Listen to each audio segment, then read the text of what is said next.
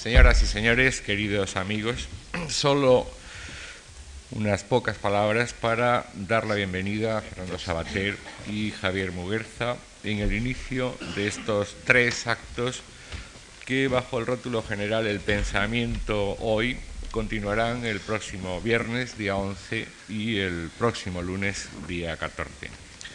Quienes sigan nuestras actividades encontrarán tal vez algunas novedades respecto a lo que es eh, normal en nuestra casa. Los días, lunes y viernes, no son eh, los habituales y tampoco lo es el hecho de que sean dos profesores en vez de en vez de uno quienes ocupen nuestra tribuna. Hay también una cierta novedad más. Estos tres actos tienen como punto de partida el relanzamiento de la prestigiosa colección de ensayos de Taurus, que tan brillantemente puso a nuestra disposición a lo largo de los 40 años de vida que ahora precisamente cumple la editorial lo más esencial del pensamiento eh, español, del pensamiento europeo, del pensamiento universal. Si ustedes repasan la lista de los seis participantes en estos tres actos, los tres autores de los libros que acaban de ser presentados la semana pasada y los tres profesores eh, que dialogarán eh, con ellos, los que hoy nos acompañan, los profesores Argullol y Valverde el próximo viernes y Lledó y Cerezo el próximo lunes, quizá concluirán fácilmente que este es un ciclo más de nuestra fundación. Casi todos ellos han desarrollado eh, cursos en esta casa y algunos más de una vez. Es fácil también, creo, eh, obtener la consecuencia, tanto a quienes han editado esta colección de libros como a nosotros, nos preocupa el continuar ofreciendo nuestra tribuna a estos autores y a sus comentaristas. Nos preocupa, en definitiva, el pensamiento actual, nos preocupa facilitar el camino para que nuestros pensadores se expresen y también el facilitar eh, su comunicación con el público. Lo creemos necesario, lo creemos urgente. y en estas comunes creencias, tanto Taurus como eh, la Fundación Juan Mart han encontrado un espacio común que ahora y en los días sucesivos va a ser eh, llenado brillantemente por las voces de, algunas de, nuestros, de algunos de nuestros más eh, respetados pensadores. Deseo darles a, a todos ustedes las gracias por acompañarnos hoy. Les invito a seguir haciéndolo los próximos días de este ciclo y antes de ceder la palabra a los verdaderos protagonistas de esta noche, eh, quiero cedérsela a don Juan Cruz, responsable editorial de estos libros, que son el pretexto de estos actos. Muchas gracias.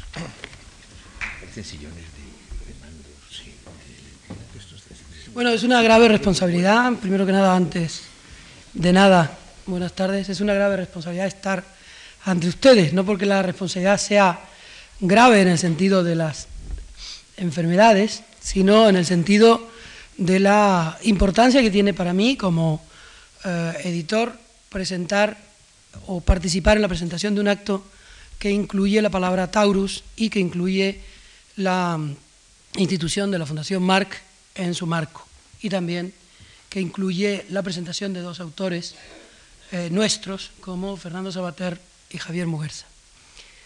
Fernando Sabater es además el asesor principal de esta nueva etapa de la colección de pensamiento de Taurus y no quisiera eh, dejar de subrayar que no solo es el asesor principal de esta etapa y uno de los autores preclaros de la historia de Taurus, sino que es un hombre por el que yo profeso una gran admiración por la claridad de sus ideas y porque, por ejemplo, en este libro nos quitó a todos la manía de no ser libres a la hora de leer y a la hora de pensar.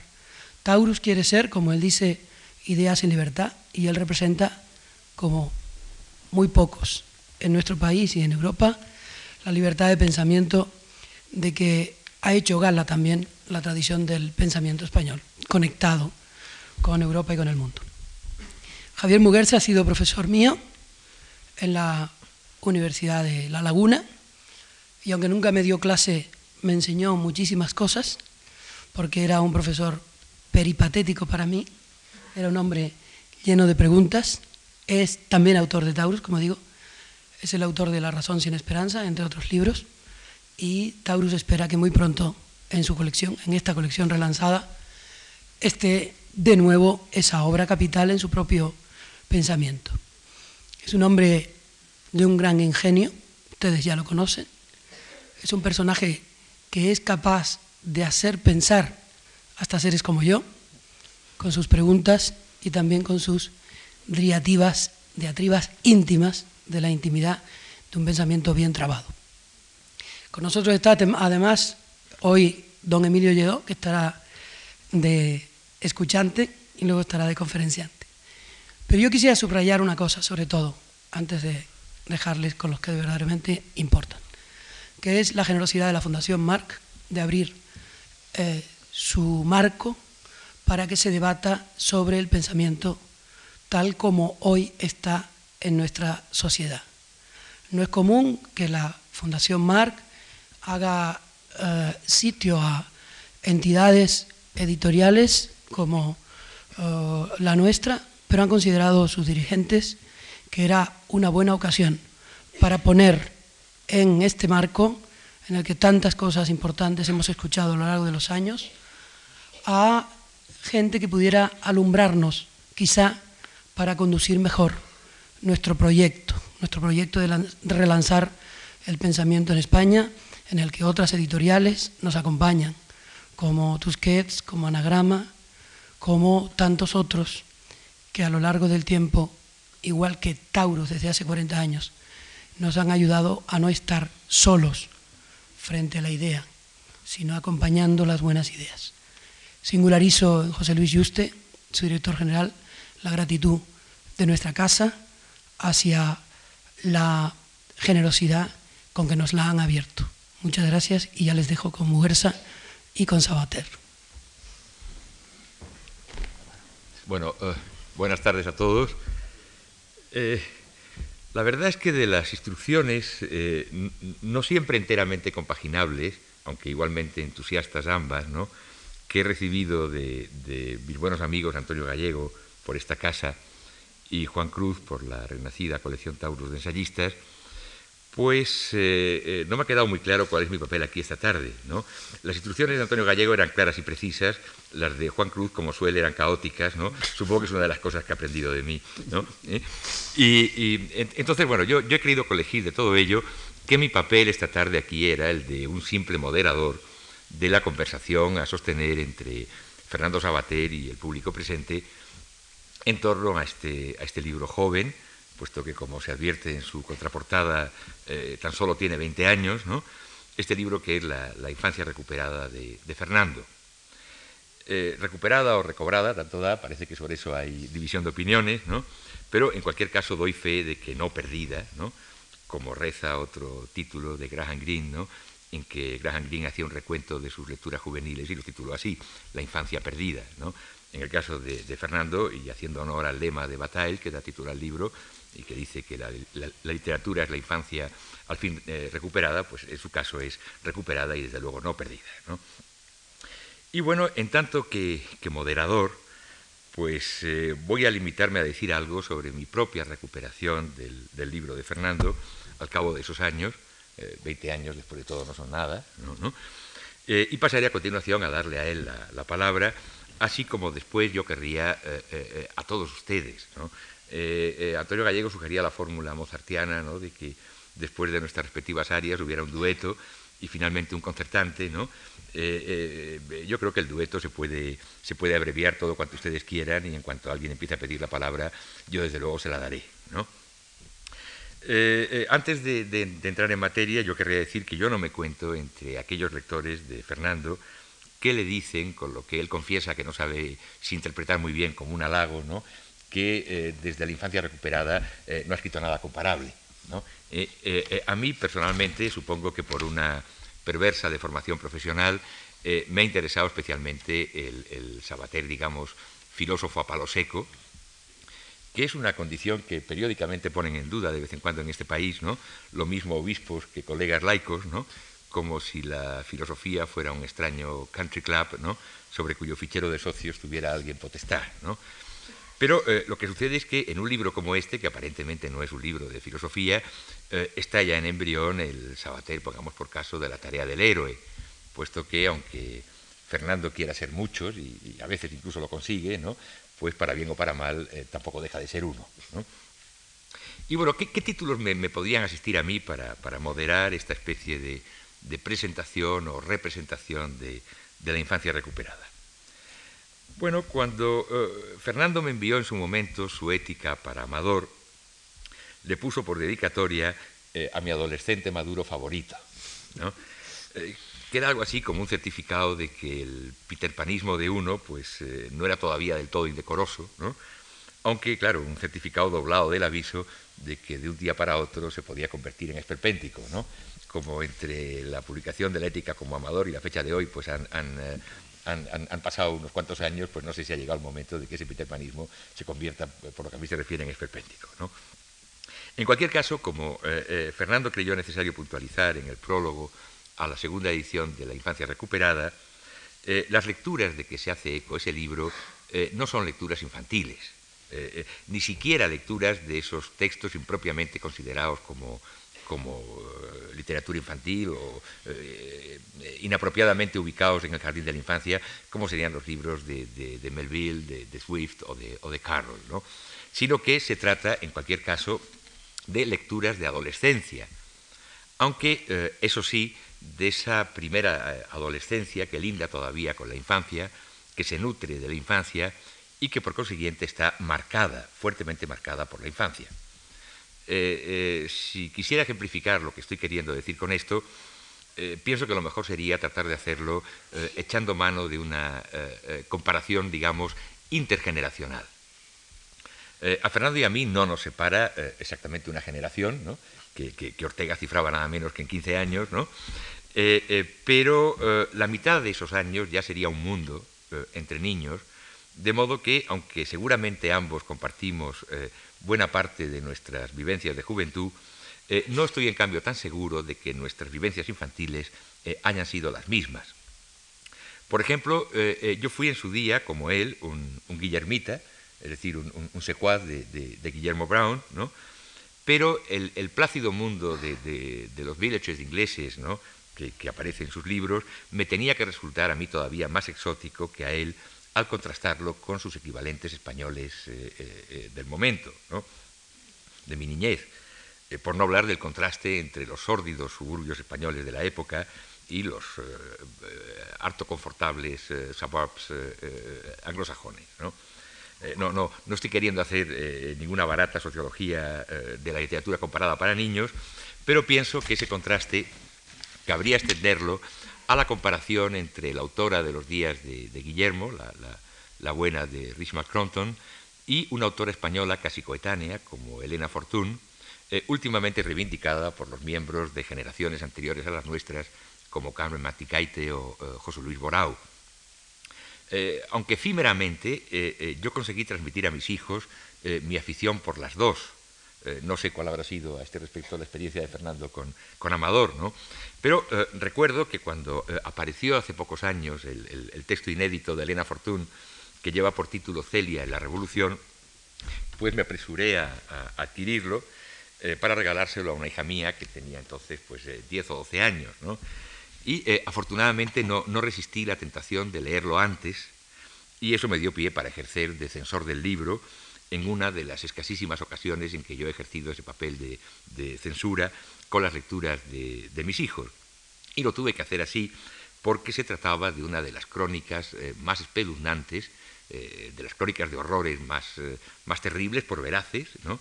que yo haya podido leer, y presumo que las he leído casi todas, sobre nuestra guerra civil. Bueno, pues eso es algo que no me imagino haciendo a, a, Rick ¿no?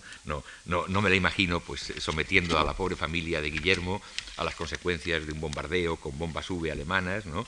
Y a, Guillermo y a los proscritos eh, eh, correteando, ¿no? En, compañía del indescifrable perro Jumble, ¿no? Por entre los escombros y los cascotes de los uh, cottages desventrados y de las greenhouses y los cobertizos hechos añicos, ¿no? Pero en fin, dejando a un lado circunstancias de este género, como el hecho de que la posguerra que me tocó vivir a mí, pues yo creo que fue ligeramente más bárbara que la de Fernando, eh, lo cierto es que me reconozco en casi todas las experiencias de lector que el libro de Fernando nos transmite, comenzando, ya digo, por la de Guillermo Brown, y supongo que el éxito de la infancia recuperada eh, pues constituye la mejor prueba de que a las sucesivas generaciones de sus lectores eh, continúa pasándoles lo mismo que a mí.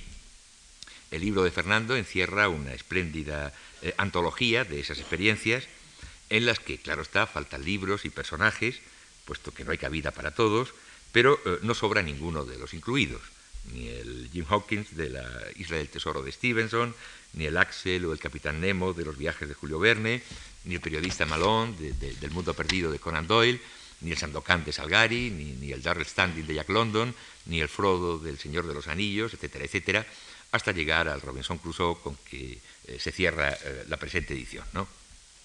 Bien, puesto que, moderar esta sesión no es dirigirla, eh, no me corresponde a mí sugerir temas para la discusión, pero sí que me voy a permitir señalar dos datos obvios, o mejor dicho, eh, eh, dos hechos inobviables, y que son, a saber, que los textos mencionados son relatos y que sus protagonistas son héroes, que son dos circunstancias que alientan en Fernando no ya o no solo su probada capacidad de vocación, sino que asimismo desafían a su capacidad de reflexión filosófica y por lo pronto ética.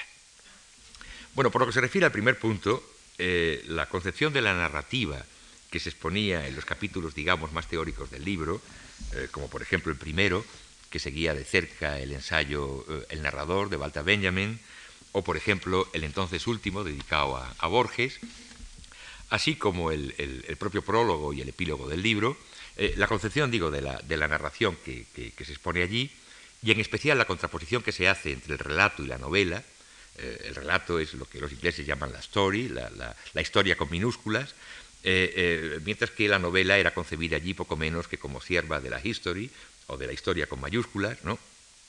Y sobre todo, en fin, la, declarada preferencia de, Fernando Sabater por, por, el cuento, en el buen sentido de la palabra, claro, ¿no? Pues eso provocó en su momento cierto escándalo puesto que el libro fue leído como un manifiesto en favor de la literatura, eh, digamos, de acción, la literatura en la que, en la que pasan cosas, decía él, ¿no? frente a la novela psicológica o la experimental. Eh, Fernando Sabater ya aclaró el, malentendido en el prólogo a la segunda edición del libro, hace ya diez años, ¿no? al proclamar que eh, en nada era él menos segregacionista que en materia de literatura. Pero sin duda hay aquí un tema eh, discutible en el sentido de que merece la pena eh, ser discutido y sobre el que luego se podría eh, discutir. ¿no? Pero no es en cualquier caso el tema sobre el que yo quería ahora llamar la atención y en relación con el cual pienso que lo mejor sería escucharle a él. en su libro escribía Fernando que el universo de los cuentos tiene su centro en el espíritu humano y todo gira en torno a sus conflictos, sus creaciones y sus propósitos. La novela, en cambio, es un género descentrado, excéntrico, que mimetiza de algún modo el despliegue mecánico de las fuerzas materiales, carentes de proyecto y hostiles o ignorantes frente al proyecto humano.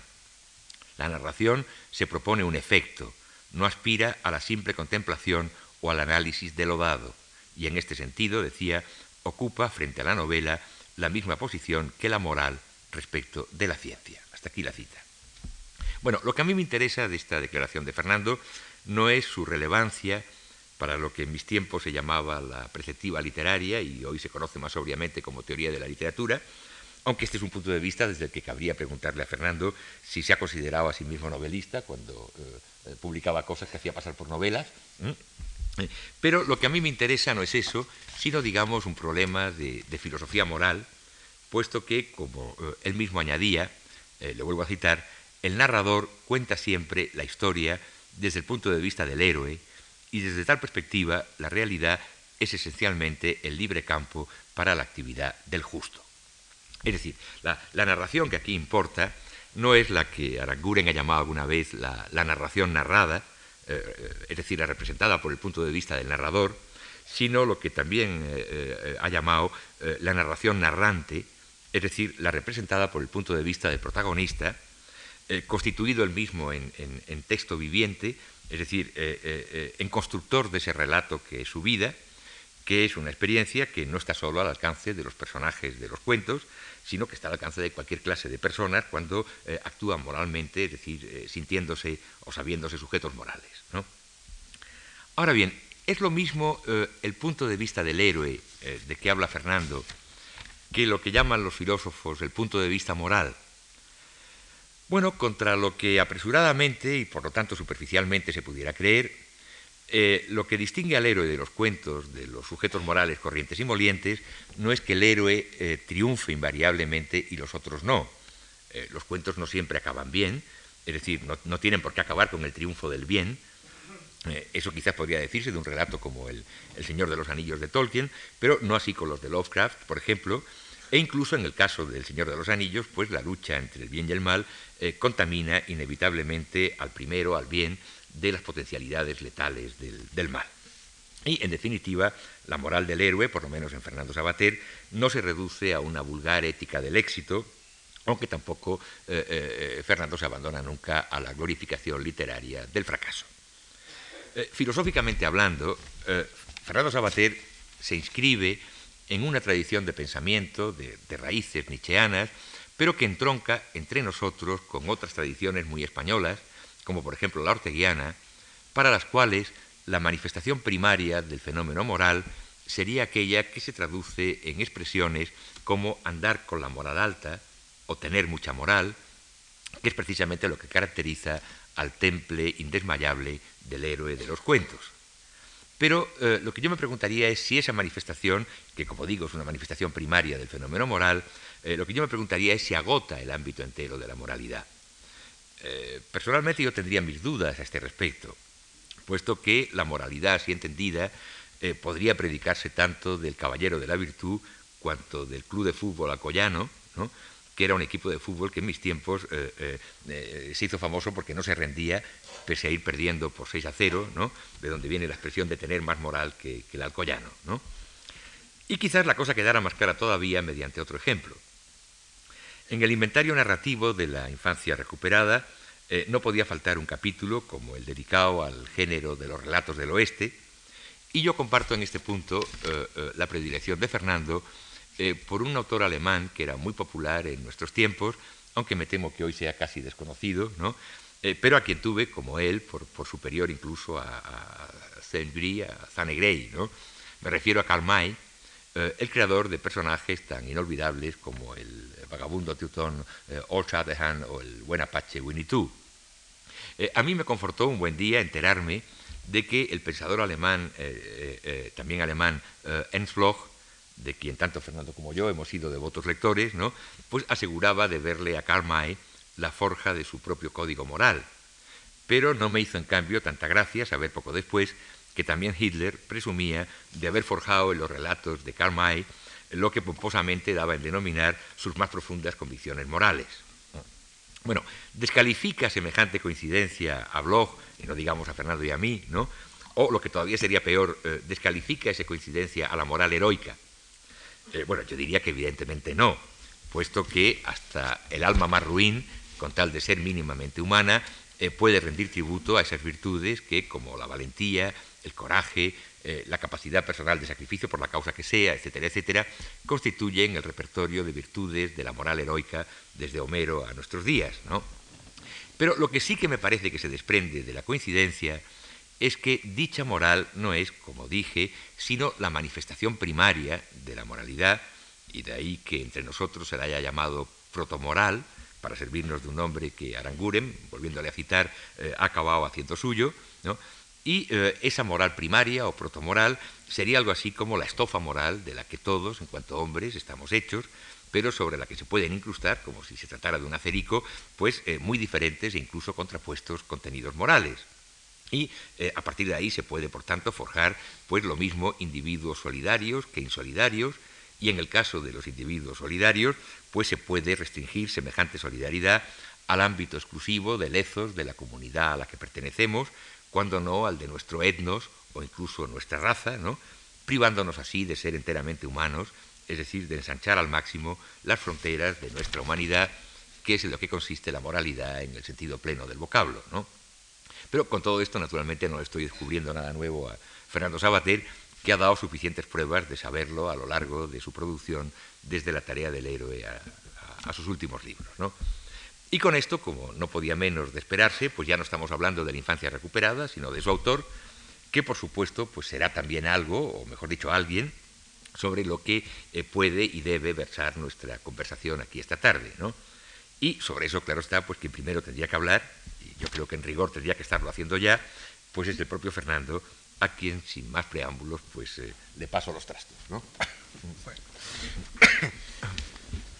Bueno. muchas gracias.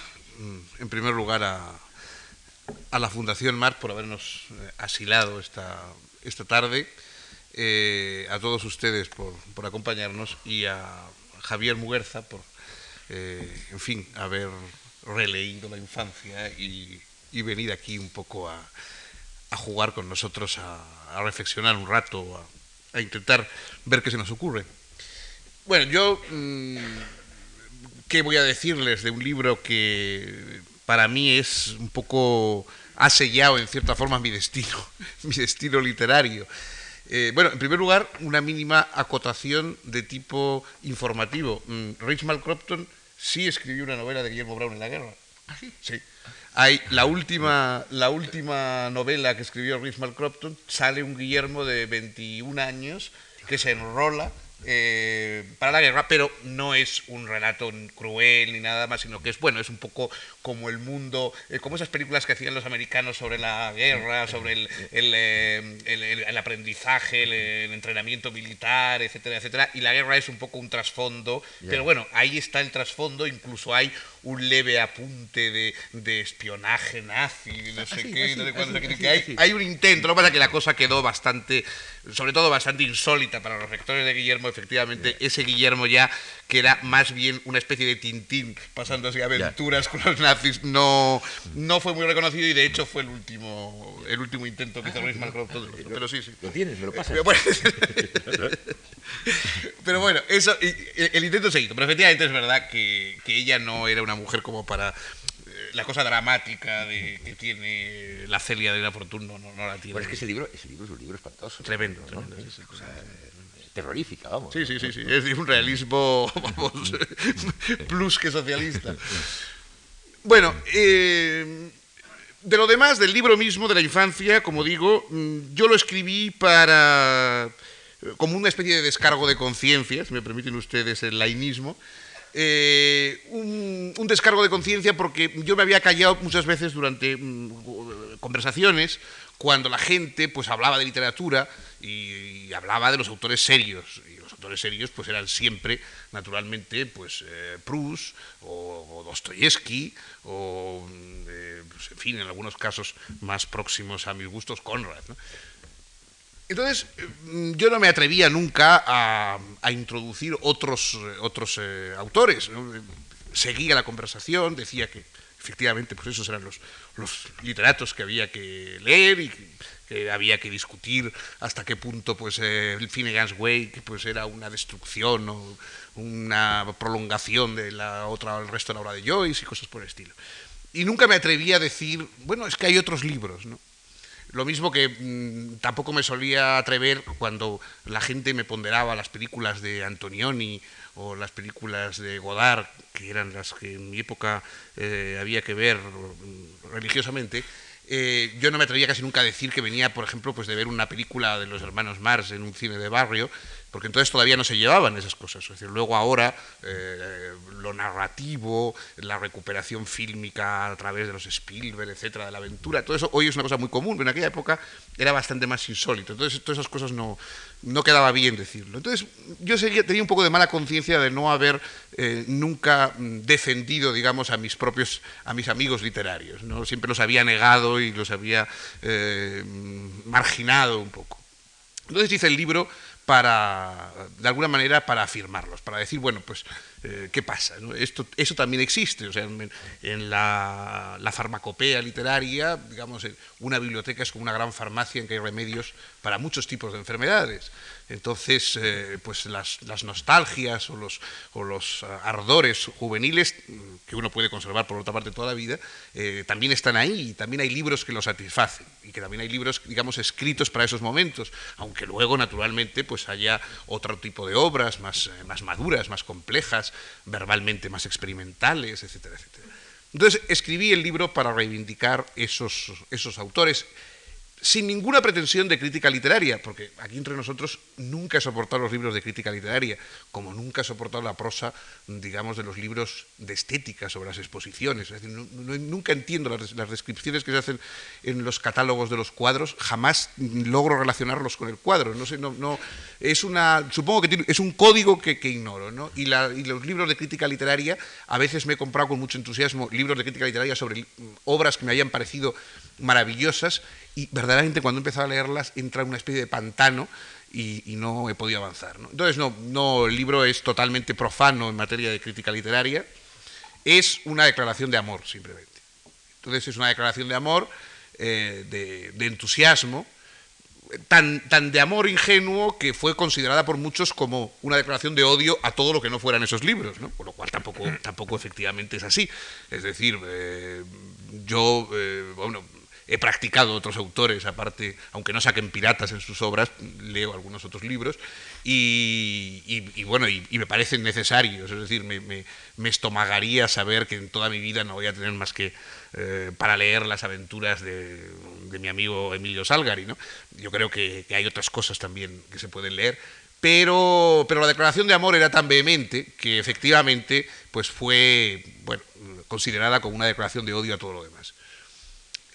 Mm, ese, ese prurito eh, de, ir afirmando una especie de relación con lo moral, es decir, con lo moral efectivamente entendido en el sentido del coraje, del, eh, del afán de vivir, del afán de sacarle más jugo a la vida, que es lo que para mí ha sido siempre la moral, porque naturalmente no, no he conocido ni he tenido interés, digamos, por ninguna otra forma de moral más que por la moral que permite vivir más y vivir mejor. No mejor en el sentido de más plenamente, más plenamente humanamente. Entonces, no. Allí revelé, al empezar a hablar de esos libros, me di cuenta de que yo lo que admiraba en esos libros es que estaban siempre llenos de vida. Es decir, no había languidez, que es lo que me aburría a mí tanto de la novela contemporánea, que hay languidez. Y la languidez es pues ver, ver la televisión, leer el periódico de cada día, eso es lánguido, ¿no? Pero mm, en cambio uno entraba en el mundo de en el mundo de Stevenson y no hay languidez. Nadie, digamos, nadie duerme por las mañanas hasta las 11, todo el mundo madruga. me gusta, me gusta un mundo, digamos, en que la gente madruga, como en las novelas de aventuras. ¿no? Dice Robert Graves en una reflexión sobre los héroes griegos, dice, los héroes griegos nunca tomaban postre, solo comían el cordero, pero no se entretenían luego tomando unas natillas. Bueno, pues los héroes de las, novelas tampoco toman postre y madrugan y, sobre todo viven viven con plenitud. Y entonces eso me, fascinaba. Y eso me pareció que efectivamente tenía una importancia moral que fui describiendo mientras leía el libro. En buena medida eh, lo tomé algunas ideas, desde luego, de Benjamin, pero luego yo mismo fui descubriendo que eso es lo que me gustaba de esos libros. Y es verdad que, mm, que, eso, que esa moralidad eh, primaria, esa moralidad que es la base, vamos, es decir, es que mm, lo mismo que mm, hay que comer es introducir en el cuerpo determinadas proteínas y determinadas eh, vitaminas y no sé qué para recuperar las fuerzas, y que eso es comer, y que luego esa comida puede venir condimentada de una manera o de otra, puede venir mejor preparada, pueden ser tres platos y postre o no, etcétera, pues de la misma forma la moral es básicamente una, estrategia para vivir mejor. Y a partir de ahí uno puede empezar a reflexionar qué significa vivir mejor, cómo se puede vivir mejor, solo, acompañado, con unos, con otros, etc. Pero si no, hay esa, si no tiene esa estrategia vital, si no es, digamos, si no tiene ese contenido, si es un puro formalismo, eh, nunca me ha terminado de parecer moral del todo. Me puede parecer a veces ético en el sentido profesional del término, pero no moral. Entonces, mm, digo que en esas narraciones se ve esa, ese, nervio, esa nervatura eh, moral de la, que, tiene la, que tiene la acción. Pero también su ambigüedad. También su ambigüedad. Desde el principio, o sea, la admiración que tiene Jim Hawkins por John Silver es porque John Silver es un personaje tremenda, diabólicamente vivo. No porque a, Jim Hawkins le parezca bien todo lo que hace John Silver. John Silver es un personaje, es un pirata, es un asesino, es un personaje sin escrúpulos o con un tipo de escrúpulos, digamos, que no diferentes a los escrúpulos que tenemos los demás, la mayoría. Eh, entonces, es un personaje que desde un punto de vista, digamos, no, no es de los que se les da, como dicen los franceses, el buen Dios sin confesión, ¿no? Que no, es un personaje así que, que sea bueno sin más, ni a Jim le parece bueno sin más. Pero por otra parte, Jim ve en él cosas admirables. Ve en él, digamos, una posibilidad de, apoyo a la vida mayor a veces que en otros personajes más oficialmente buenos que le acompañan.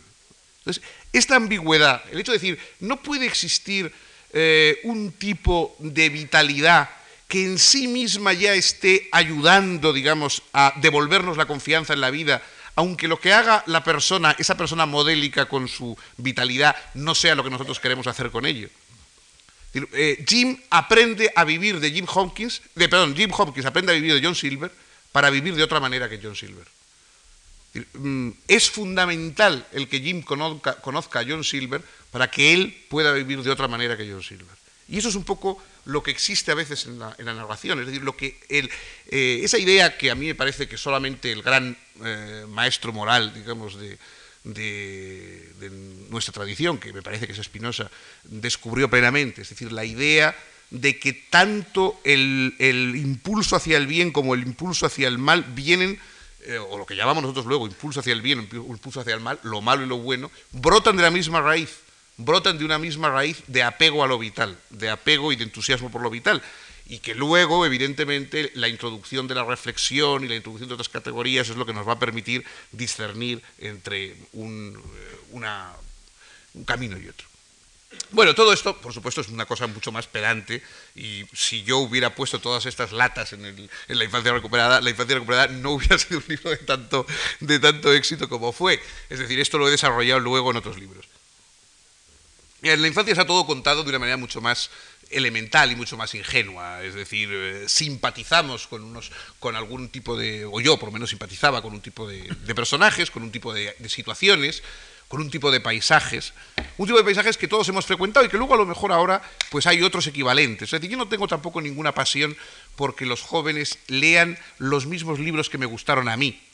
Eh, en eso mm, discrepo con muchos, muchos amigos que mm, están muy de acuerdo y les encantan todos los libros de los que yo hablo en la infancia recuperada, pero luego les parece ya, por ejemplo, Tolkien, que, no, que ellos no leyeron en su juventud, pues no, ya no les parece que es tan bueno como los otros, porque ya lo han leído, claro, de mayores, y Michael Crichton o, o Jack Higgins o alguno de los actuales, pues les parece muy malo, porque ellos lo han leído de mayores. No son capaces de pensar que la gente, eh, digamos, en su época rechazaba, por ejemplo, a Salgari, que era un autor, eh, digamos, de masas, fue el, primer, el primer autor en, Europa que vendió un millón de ejemplares, fue Emilio Salgari, y, que era un autor de masas, había un tinglado editorial detrás de él, había negros que le escribían las, cosas y bueno, y, todo eso. ¿no? Entonces, eh, eh, en su época naturalmente se le despreciaba, lo mismo que hoy se desprecie por las mismas razones a Michael Crichton. No, no, no hay que engañarse. Entonces, eh, si uno le gustan esos autores, no puede juzgarlos con esa mirada de adultos. No sé, yo por ejemplo he tenido discusiones también en, campo cinematográfico con gente que va a ver eh, Jurassic Park como si fuera a ver eh, pues Ordet de Dreyer, claro. Entonces, naturalmente, dice, no, pues es mucho peor que Ordet de Dreyer, hombre. Claro, es que no, vamos, y en la, y en la de Dreyer no sale ningún dinosaurio, que es en cambio lo que le encanta a los niños. O sea, pues es como si un niño fuera a ver Ordet y dijera, qué película más mala porque no salen dinosaurios. Bueno, pues, y el, el, otro mm, sufre la misma, la misma frustración porque en la de, la de Spielberg sí Bueno, esa, esa, pérdida de la mirada de lo que busca un, adolescente o, lo que busca un lector en posición de adolescente, aunque a lo mejor no lo sea cronológicamente, eso es lo que yo he intentado brindar en la infancia recuperada. ¿Cuál es la mirada que disfruta con un determinado tipo de, narraciones aunque luego, juzgados con otros baremos, con otros criterios, etcétera, etcétera, pues no tengan una calidad, digamos, literaria, es decir, de experimentación verbal, de juego de formas, de, mm, trucos narrativos, de profundización en psicologías diversas, etcétera, etcétera. Yo eso creo que hay un punto de vista en el que se puede disfrutar, pero no es el único, es un punto de vista en el que se pueden disfrutar de esos relatos, lo mismo que hay un punto de vista en el que se pueden disfrutar de esas películas. Hombre, supongo que algunos estamos más predispuestos a ese punto de vista, o sea, porque tenemos un fondo, eh, pues no sé, más patéticamente eh, pueril y entonces pues eh, tenemos más, más, capacidad para disfrutar de esas cosas. Yo ahora, mi hijo Amador, que va a cumplir el mes que viene 20 años, eh, le gustan todas las películas que yo detestaba a su edad. le gusta Antonioni, le gusta Berman, le gustan las drogadura cinematográfica tremenda, ¿no? Y entonces cuando ve, alguna película de estas en que salen pues eh, cabalgadas, vaqueros, eh, naves y abordajes y dinosaurios, pues me dice, vete a verla, que esa te va a gustar mucho a ti. que bueno, es, pero eso ya, bien, eh, cada uno de alguna manera pues sigue su propio camino, es verdad que a algunos nos ha costado menos, digamos, mantener esa perspectiva. Bueno, yo el interés del libro mm, creo que hoy, no sé, en su época, pues quizás en su época tenía ese pequeño interés digamos, a contracorriente intempestivo de que iba contra las modas literarias y narrativas y, reivindicó unas cosas, o, dio, dio, pie para que muchas personas efectivamente se adhirieran y decían, pues tiene razón, esto nos gusta también a nosotros y ya está bien de fingir que nos divertimos con, pues, con esas novelas y esas películas que son, como decía John Huston, de las películas de Antonioni, ¿no? Que le dice, ¿a usted le gusta Antonio? Y dice, no sé, yo es como ver crecer una planta. No, pero, pues, pues claro, hay efectivamente un tipo de cine y un tipo de narrativa que es como ver crecer una planta. ¿no? Entonces, bueno, no, eh, a mí tampoco me ha gustado mucho nunca.